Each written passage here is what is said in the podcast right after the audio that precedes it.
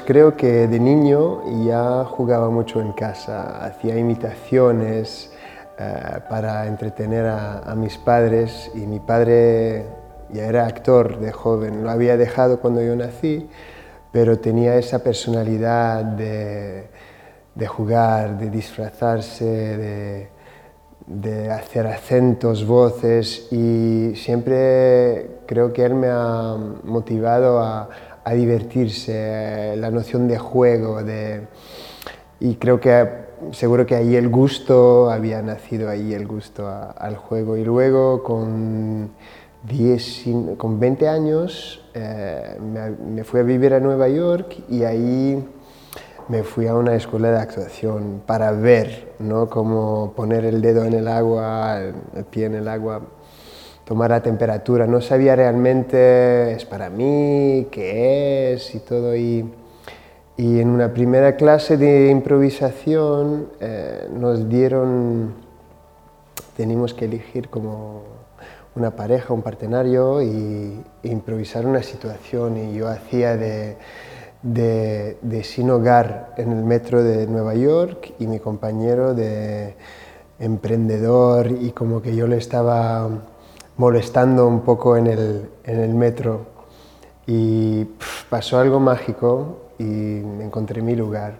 Ahí pensé, me fascinaba porque llevaba una parte de investigación psicológica, histórica, eh, emocional, eh, energía física y por la persona curiosa que soy pensé que me puede enganchar toda la vida.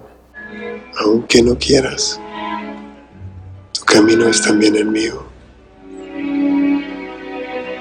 ¿Se puede saber qué haces aquí? No merecía eso. Lo sé.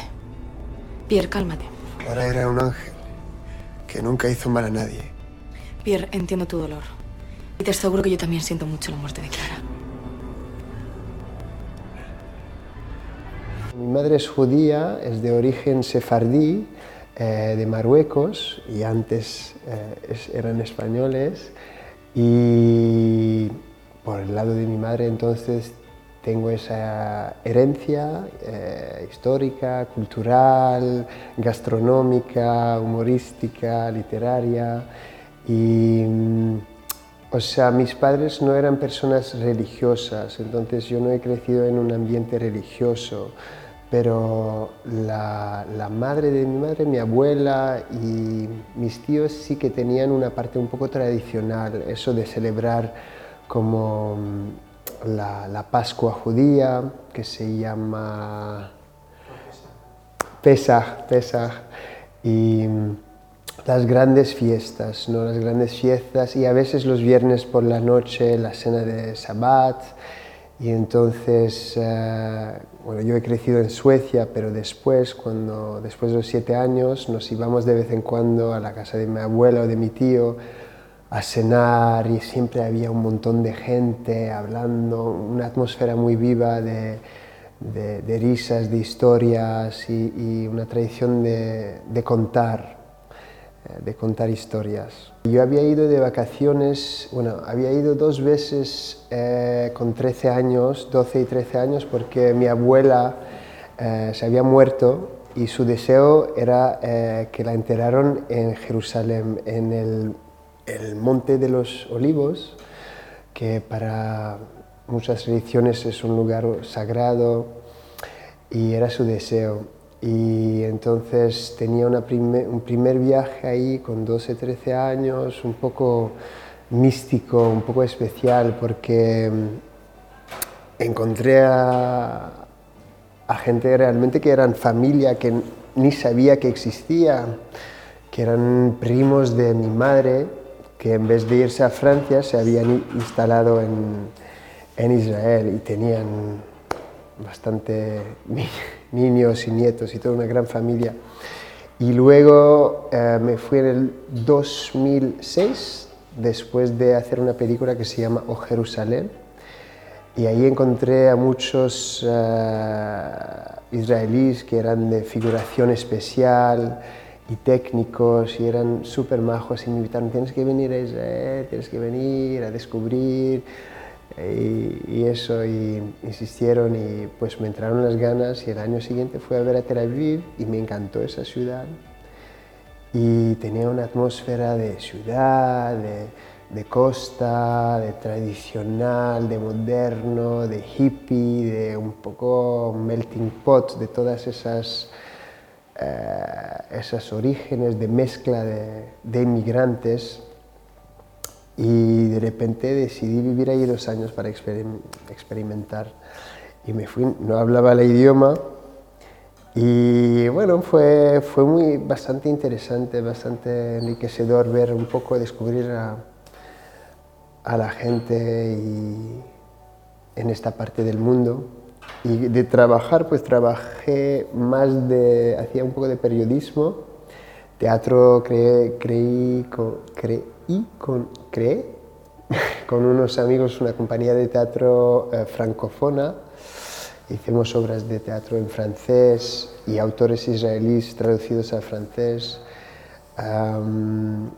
y bueno, la vida puede ser difícil también allí porque mm, la vida es cara, y, o sea, por un lado tiene el desarrollo técnico industrial de las grandes capitales del mundo y por otro lado sigue, sigue, o sea, una misma calle puedes ver un edificio destrozado y muy humilde y gente pobre luchando, trabajando eh, y haciendo profesiones como muy antiguas, como de ¿sabes? Eh, reparar los zapatos o vender textiles por las calles o como de manera milenar y por otro lado emprendedores en edificios muy grandes y, y sé que no es siempre fácil. La experiencia de trabajar con Woody Allen fue eh, increíble, especial y a la vez normal.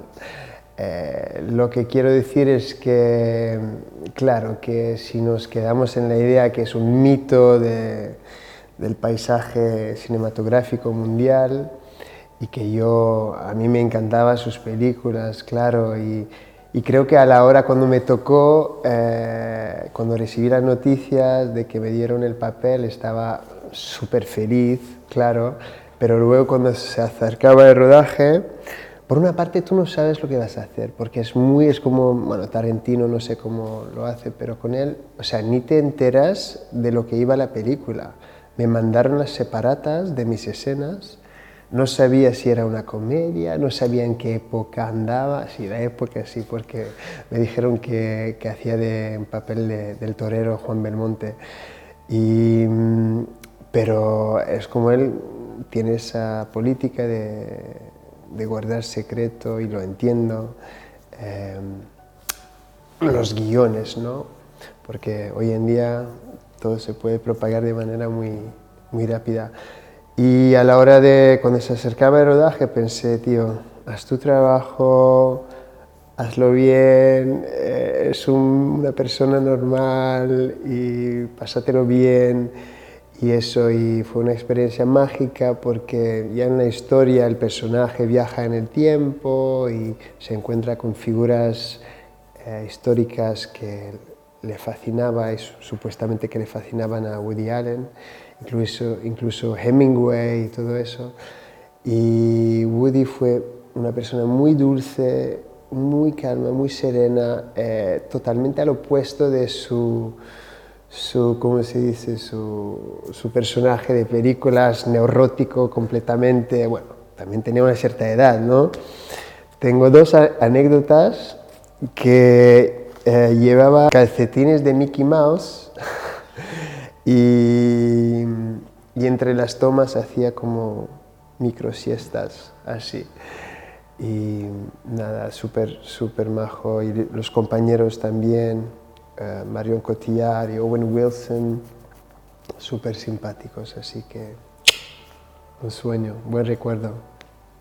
Cada proyecto que he hecho como actor me ha marcado, porque eso es lo, lo especial de esta profesión, es que realmente cada, nuevo proyecto es una experiencia que te transforma y tú tienes que estar dispuesto y abierto y con ganas a investigar y a dejarte llevar por esa transformación, tanto al nivel eh, humano fuera de lo que está pasando frente de la cámara, como, como tu, tu, tu trabajo con el personaje, con la historia que estás contando.